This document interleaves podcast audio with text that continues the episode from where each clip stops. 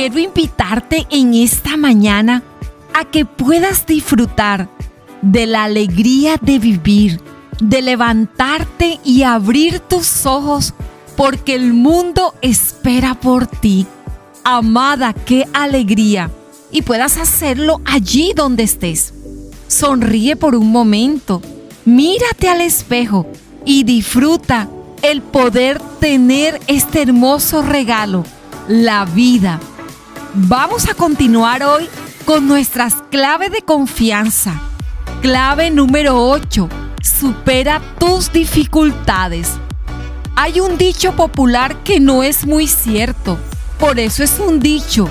La vida es color de rosa. Sabes, amada, en algún momento tú o yo vamos a estar enfrentando problemas.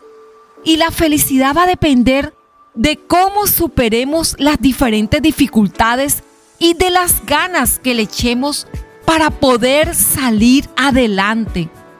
Te vas a enfrentar a dificultades que en algún momento vas a pretender ignorarlas, pero es necesario enfrentarlas, analizar el origen y las circunstancias que la originaron, para así de este modo poder buscar una solución con la sabiduría que te da Dios y salir de ella. ¿Cuántas dificultades has vivido? Muchas. Yo también las he vivido y le he clamado a Dios por su sabiduría, pero sobre todo por la paz.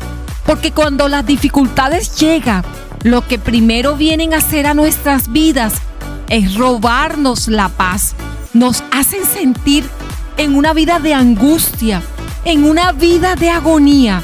Y hoy la clave para recuperar tu confianza es superar las dificultades.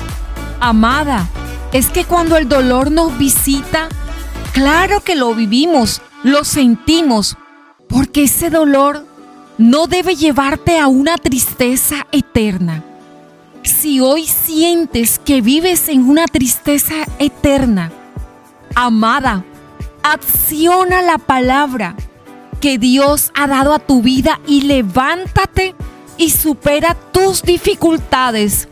Y digo tus porque son tuyas y tú eres la única que tiene el poder de superarlas. Nadie las va a superar por ti. Solo tienes que levantarte y accionar las promesas que Dios te ha dado. La clave 8 para superar nuestras dificultades es no desfallecer. Sí, no tirar la toalla, sino encontrar cómo salir de esa situación. Hay un inicio y hay un final cuando tú decides buscar la solución. Amada, Tú tienes la fuerza para lograrlo. Precisamente reemplaza esos pensamientos negativos y renuévalos por positivos que te van a ayudar a visualizar mejor cómo es que vas a resolver esas dificultades.